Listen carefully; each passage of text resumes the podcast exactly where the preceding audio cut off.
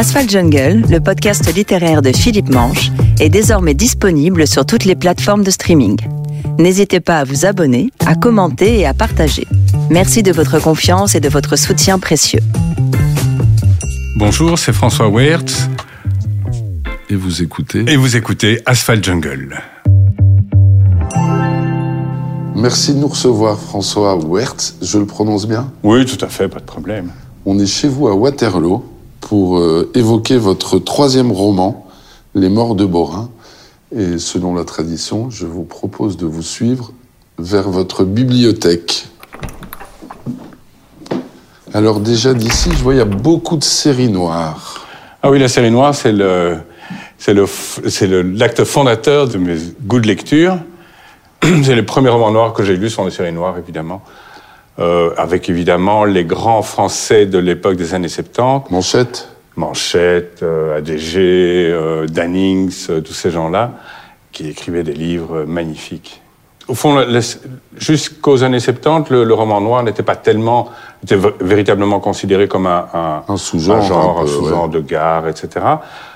Et d'autant plus que la série noire sortait quatre par mois à l'époque, hein, donc il faut quand même s'imaginer. Et puis, progressivement, dans les années 80, grâce à ces, à ces gens comme Manchette, euh, le genre a acquis quelques lettres de noblesse, on peut dire. Et du coup, euh, d'autres éditeurs s'y sont mis, Rivage, euh, euh, et ont aussi produit des, des livres tout à fait excellents. Vous dites dans Manchette, donc c'est vrai que c'est la matrice en quelque sorte Oui. du roman noir, auprès de notre héritier, des Chandeleur, McCoy, etc. C'est la dimension sociale, ce sous-texte sociétal qui vous plaisait chez Manchette? Ou une économie de mots, euh, une espèce d'épure dans l'écriture, un Oui, a les humour euh, oblique Oui, il y a les deux, les deux, parce que effectivement, Manchette, c'est euh, une, économie de mots absolument remarquable, euh, qui confine à la sécheresse la plus absolue, euh, sujet, verbe, complément, point. mais quand, quand on lit la première fois, c'est évidemment pas si frappant que ça, mais quand on le relit avec attention, on se rend compte que c'est un véritable style. C'est pas du tout euh, le- ce que je viens d'énoncer, c'est-à-dire sujet, verbe, complément. C'est pas vrai du tout. Euh, c'est beaucoup plus élaboré. Puis alors le côté social, oui, ça c'est très intéressant, d'autant plus que lui, il joue sur la carte carrément euh, marxiste, euh, marxiste-léniniste, euh, crypto-communiste. Enfin, c'est assez drôle de- de- d'avoir des références euh, comme ça qui viennent tout d'un coup dans le texte, une histoire assez banale.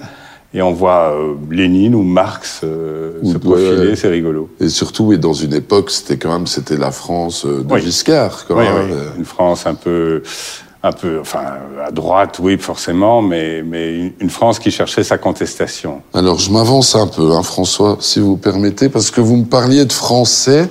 Il doit y avoir des Américains ici. Ah oui, oui, les Ah Américains. bah ouais. McBain, Nick Toshis. Oui, là, oui, là, les Américains, bah, évidemment, les Américains, c'est Chandler et Hamet, euh, mais Chandler surtout, en fait, euh, pour une raison. Je suis en train de lire un livre absolument passionnant qui est une, une version comparée en anglais le texte de Chandler et de l'autre côté des commentaires, des notes, soit historiques, donc on présente le Los Angeles de 1938-39 avec des photos, des choses comme ça, soit plus euh, euh, sur le texte lui-même, donc des, des, des, notations d'universitaires comme ça, et, et on se rend compte à quel point Chandler est euh, quelqu'un d'innovant, Et super moderne, quoi. Super moderne, super innovant, euh, avec des références et des sous-références et des qui sont, euh, c'est remarquable. Oscar Wilde.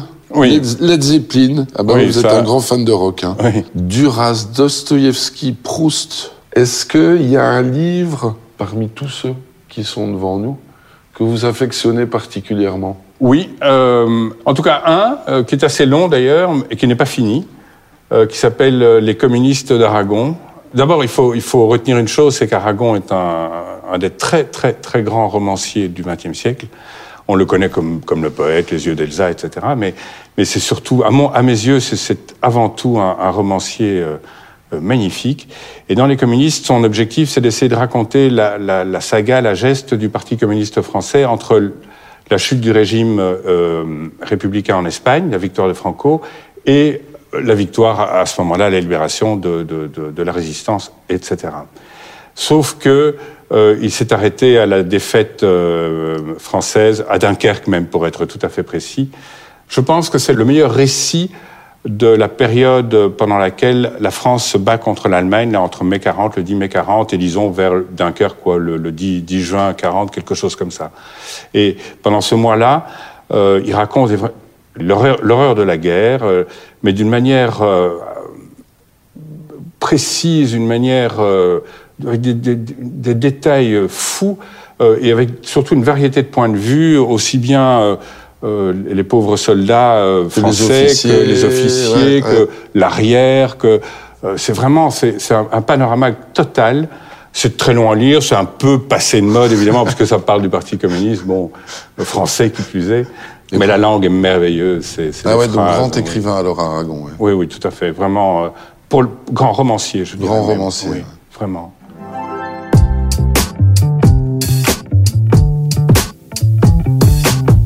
François Wertz, vous êtes né en Éthiopie, à Addis Abeba, sous le régime d'Alié Sélassié, l'empereur d'Éthiopie. Absolument. Vous êtes aussi journaliste et fait diversier, et vous avez notamment couvert les tueries du Brabant pour le quotidien francophone La Dernière Heure. Vous êtes également écrivain, auteur de trois romans, dont le petit dernier Les Morts de Borin, aux éditions Rouergue, où vous racontez un attentat qui déchire la communauté catholique à Borin et ses dommages collatéraux dans une Belgique qui tente de respirer sur un tapis de haine. Vous connaissez le principe d'Asphalt Jungle, cher François. Je vous invite à lire la première page de votre roman et on en parle tout de suite après.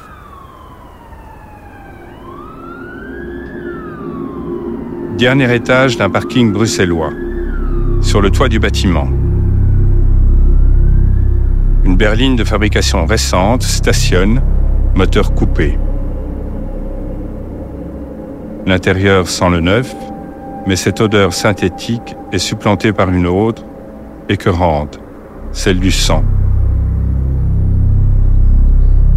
Le tissu du fauteuil du conducteur en est imbibé.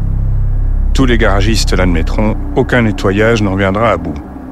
Il faudra se résigner à jeter le siège, la coudoir aussi et le tapis en fausse laine. Le volant, on devrait pouvoir le récupérer, à condition de ne pas lésiner sur le détergent. Quant au trou rond, percé dans la malle arrière par deux projectiles au diamètre de 5,7 mm, il ne devrait pas poser de problème. Un peu de mastic et un jet de peinture suffiront à rendre son aspect originel à la carrosserie. Il fait beau, encore plus beau qu'au cours de ces 15 derniers jours de sang et de fureur.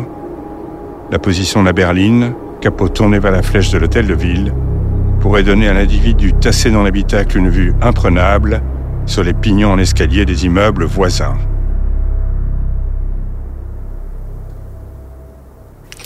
Alors c'est vrai qu'on peut pas trop spolier. Non.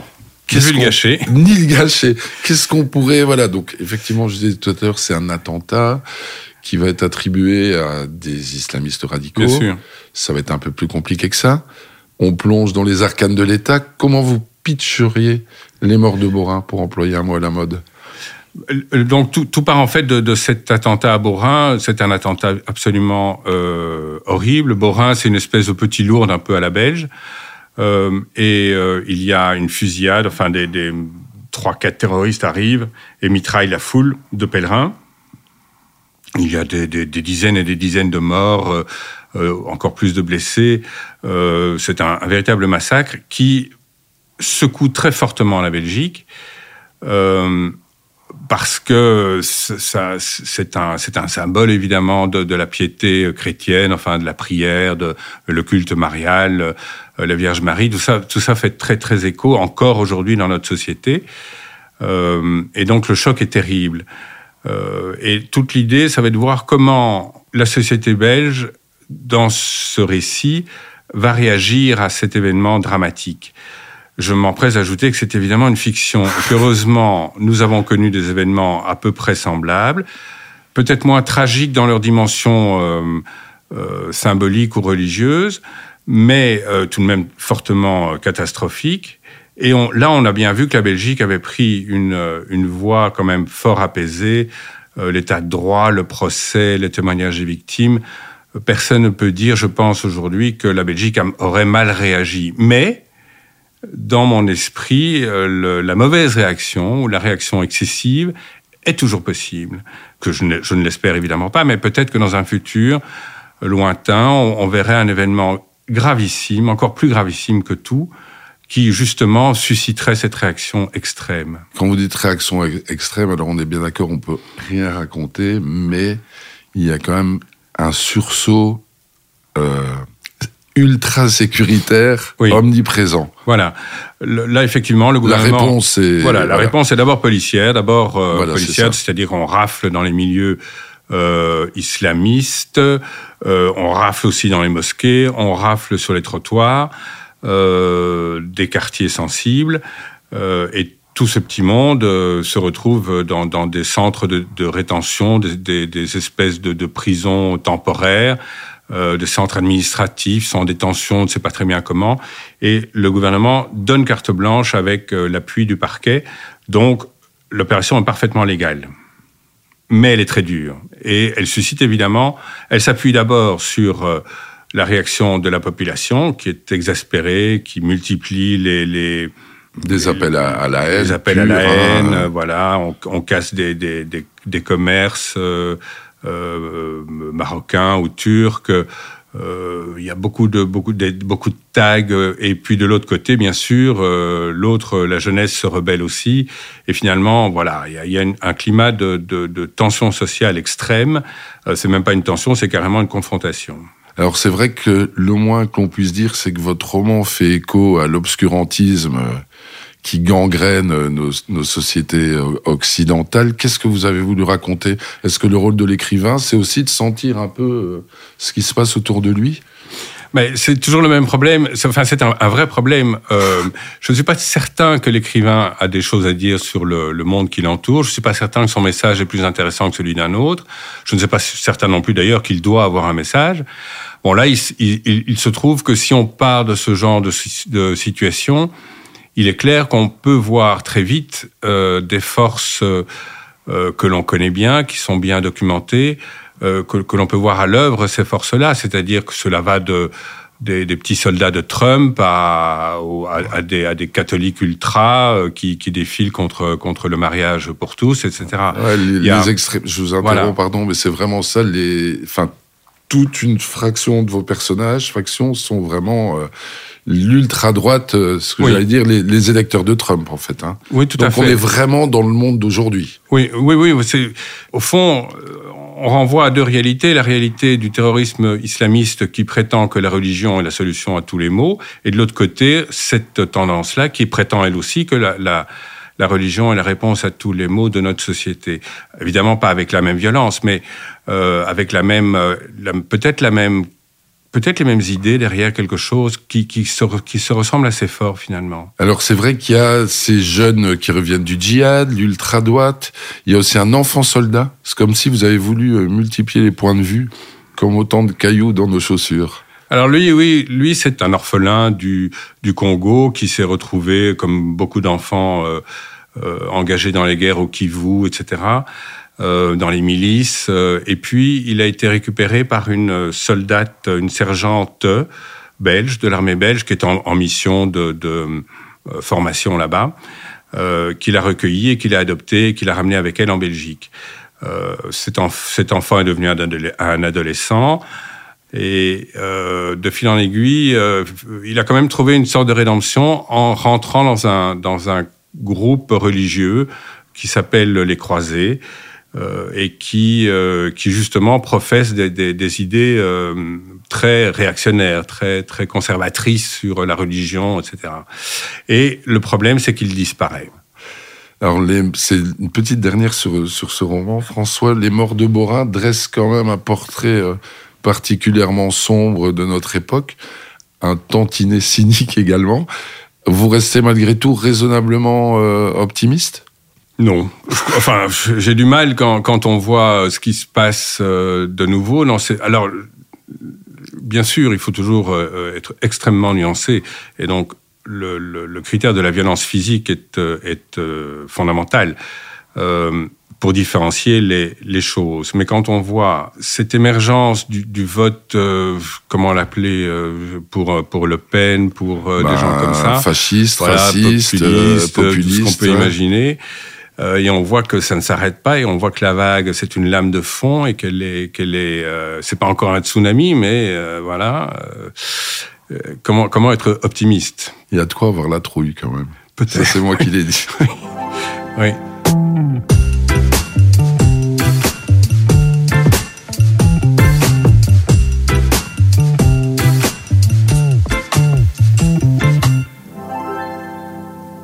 En fait, c'est ce qu'on préfère chez Asphalt Jungle. C'est cette petite séquence, pardon, autour du processus de création. Concrètement, par exemple, les, morts de Borin est né comment Vous l'avez commencé quand? Est-ce que vous avez fait des recherches? Est-ce que vous avez appelé euh, des, copains flics pour vous documenter? Le processus, euh, bah, ce sont des idées. Alors, la première idée, au fond, euh, là, c'est un, c'est quelque chose un peu, comment dire, d'un peu secret. Euh, euh, c'est que l'idée, c'était de vouloir écrire quelque chose sur les tueries du Brabant.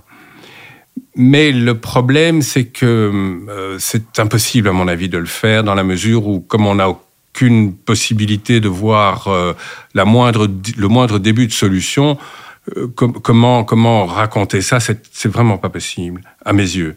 Et en faire une fiction encore moins. Trop de zones d'ombre. Voilà. Une seule bonne fiction a été, a été écrite, c'était un SAS d'ailleurs, les tueurs de Bruxelles, les tueurs de Borin, les tueurs de Bruxelles, voilà, euh, euh qui, qui, qui, est paru en 1988, quelque chose comme ça, et c'est le seul, c'était la seule manière possible de raconter cette affaire. Évidemment, c'était complètement farfelu et complètement idiot, mais voilà. C'est pas le roi de la nuance, hein, de On est d'accord, hein Oui, tout à fait. mais donc, du, du coup, ici, ayant cette impossibilité devant moi, je me suis dit qu'au fond, ce qui était plus important que finalement les actes assassins de ces gens, c'était la manière dont la, société belge avait réagi. Et à l'époque déjà, il y avait un peu de, durcissement des forces de l'ordre, de, des nouvelles lois qui étaient, euh, euh, promulguées. Euh, et donc on voyait bien qu'il y avait une tentation, une tentation vers un, renforcement de l'état de l'état policier. Enfin bon, pour prendre une expression toute faite. Hein. Mais c'est vrai en plus. Enfin, il y avait plein de contrôles. Euh, oui, c'était, oui, c'était. On, voyait pour la première fois des, des, euh, des armes automatiques euh, dans les mains des flics en, rue. Oh. C'était un peu, un peu bizarre. Au boulevard hein. Général Jacques. Oui, mais c'était, c'était bizarre. Hein. Alors c'est vrai que on répond peut-être pas tout de suite à la question, mais il y a en tout cas dans dans le roman ce côté un peu, ce climat paranoïaque qu'on a connu et que vous avez connu aussi parce que vous avez couvert l'affaire à l'époque à l'époque des tueries. Oui, oui, tout à fait. Alors couvert, c'est un grand mot parce qu'en fait, euh, j'étais en, deuxième ou en troisième ligne. Hein. J'étais pas en première ligne à la dernière heure pour euh, couvrir les tueries du Brabant. Euh, mais, mais en tout cas, j'ai assisté effectivement de, de, de, tout à fait près à, à l'évolution des, des, des, faits, enfin des choses comme elles se produisaient, qui, qui assez choquant quand on reçoit la vie à, à 8h30 la dépêche qu'il y a eu une attaque dans un délai à Braine-l'Alleud, puis à 9h moins 20 que c'est à si mes souvenirs sont bons, à, à euh, il y a quelque chose de, totalement perturbant. Et effectivement, c'était un, un, un, choc, hein, ces, ces choses-là, et ça a amené effectivement une grande paranoïa dans la société, je crois. Alors, vous avez l'idée donc du roman, vous le dites, vous scénarisez ou vous vous laissez porter par le récit? Donc vous avez vos personnages. Voilà. Vous savez que vous allez avoir un cardinal, toute cette faction. Euh. Voilà. Et donc en fait, il y, a évidemment beaucoup d'écrivains euh, ou d'auteurs euh, affirment, expliquent, revendiquent le fait d'être guidés par leur texte. Donc ils, commencent une phrase et puis qui en amènent une autre et puis l'histoire se construit, se déroule. Pour un, un roman noir, c'est plus difficile de procéder de cette manière-là parce qu'il faut tout de même avoir trouver un rythme, essayer de, de, de, de mettre un peu de, enfin, de relancer l'attention du spectateur, euh, du spectateur, du, du, lecteur, Voilà, mais enfin, voilà, il faut imaginer qu'il le regarde, quoi. Le, l'affaire, l'histoire se déroule devant ses yeux, il doit la voir, et donc là, il faut beaucoup plus travailler sur euh, sur un plan, sur un plan qui peut être euh, presque aussi long que le livre quand il est fini. C'est-à-dire, en fait, c'est là qu'on se laisse porter par les choses, mais pas dans le texte, par le texte lui-même, plutôt par l'enchaînement que l'on a envie de de, de maîtriser, qu'on ne maîtrise pas toujours, mais Voilà. Quand ça coince, quand vous êtes bloqué, qu'est-ce que vous faites? Vous faites le tour du pâté de maison, vous allez vous balader au fond du jardin, vous mettez euh, le Led Zeppelin 2 Ce qui est une excellente, euh, une excellente suggestion, ça c'est sûr. Euh, quand ça bloque, c'est un problème de lassitude plutôt que, que de... Parce que c'est des processus très longs, hein, donc, donc on se dit, oh, ça, ça ne sert à rien. Enfin, ça, n'aboutit pas, c'est trop long. Euh, j'aurais pas fini encore avant quoi? Le printemps, mais là on, est, euh, juste au mois de juillet. C'est pas avant le printemps prochain, c'est pas possible, c'est trop long. Euh, donc c'est plutôt des découragements que des blocages. Et les découragements, bah, il faut arrêter et, attendre que ça s'arrête. Le découragement. Quand vous êtes dans l'écriture d'un roman, vous y pensez un peu, beaucoup tout le temps? Tout le temps. C'est l'inconvénient ou l'avantage, c'est comme on veut, de, ce genre d'activité, c'est que euh, vous créez une bulle et dans laquelle vous êtes bien, parce que c'est quand même votre histoire, donc vous décidez de ce que vous allez faire, de ce que vos personnages vont faire. Vous êtes le maître du monde. En même temps, vous êtes à l'abri du monde, puisque vous êtes dans un autre monde.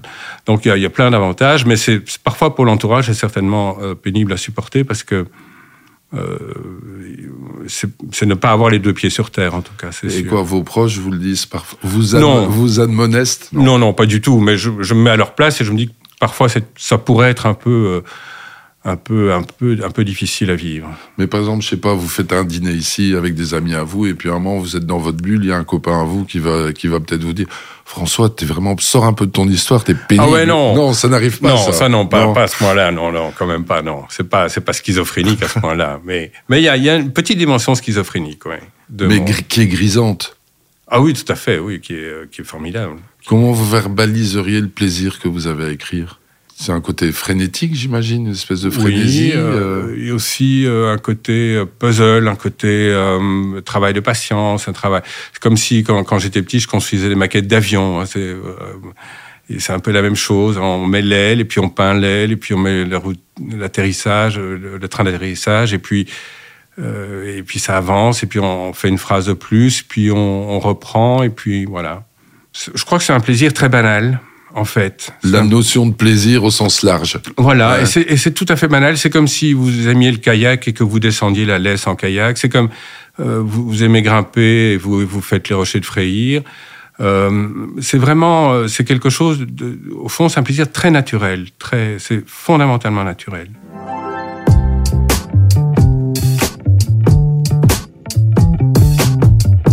Nous arrivons déjà je souris la mort dans l'âme, à notre dernière séquence. Vous vous souvenez du premier livre lu? Oui. Oui, oui. C'était oui, oui Oui, oui, le taxi. oui, oui, le taxi, oui, oui. Ah bah, c'était... Alors évidemment, c'était un vrai roman, euh, c'était un vrai livre, euh, avec des pages. Évidemment, il devait y avoir quoi 3000 euh, signes peut-être, ou 5000 signes. Enfin bon, c'était très court, avec beaucoup de dessins. C'était pas une bande dessinée non plus. Et c'est le, fait de, de, tenir un livre en main, de l'ouvrir à la première page, de lire la première page et d'attendre la fin, à la page 48, la dernière page, et, de refermer et de dire Ah, j'ai une histoire dans ma tête, je l'ai lue, je l'ai comprise. C'était un plaisir magnifique, ça, c'était un plaisir fou, ça, oui. On a entendu votre chat, il s'appelle comment? Charlie. Ah ben voilà. On a souvent des visites d'animaux. Barbara Abel, c'est son lapin qui était venu nous dire bonjour. Le premier livre qui vous a donné envie d'écrire, ou est-ce que c'était un processus peut-être un peu... Euh, La condition humaine. Ah oui, tiens. De Malraux. Euh, c'était un exercice en classe, en fait, on avait dû le lire. Et vous avez quel âge là? Vous avez 16, 15, 17, 15, ans, 15 ans. Et le, professeur nous avait demandé de... Euh, il y a la scène d'ouverture, là où il y a un tueur qui rentre dans une chambre et puis il doit tuer quelqu'un à coup de couteau, je crois. et la scène s'arrête et on devait continuer la scène euh, nous-mêmes en inventant euh, une suite, quoi.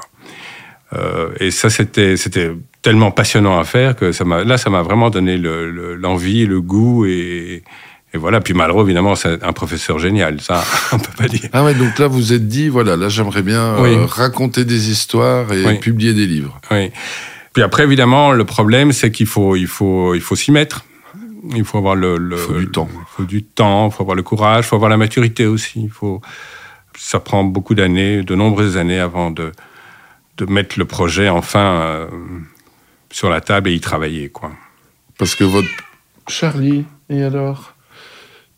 Le livre que vous recommanderiez à des gens... Euh, genre, qu'est-ce que vous avez envie de nous recommander comme bouquin? Ah, il y a un, bon auteur euh, chez Rivage, un, Alan Parks, qui, est, qui, qui a écrit 3-4 romans traduits en français. Avec un personnage récurrent. Voilà, et qui, est vraiment très chouette. c'est ça. Hein. Voilà, et qui, et qui fait un. Euh, ça se passe à Glasgow, si mes souvenirs sont bons. Euh, et, euh, et il, dresse un portrait de, cette ville tout à fait. C'est vrai, la, ville est un vrai personnage de, de ses romans.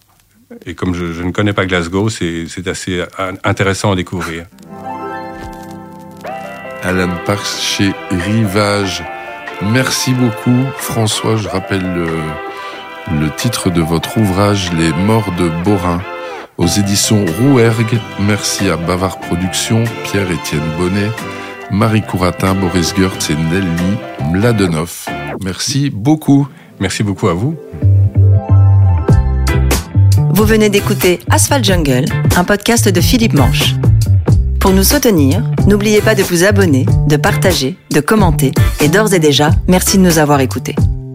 Le livre que vous avez prêté et qu'on ne vous a jamais rendu. Je ne prête jamais mes livres. C'est vrai. Moi, je les prête, mais c'est fini maintenant. C'est trop. On les rend pas, on oublie de les rendre. Oui, moi, je les prête pas comme ça, encore plus simple. Sauf ma fille, évidemment, mais ça, c'est un grand bonheur parce que. Mais elle vous les rend? Oui, oui. Ouais. Bon, ben bien.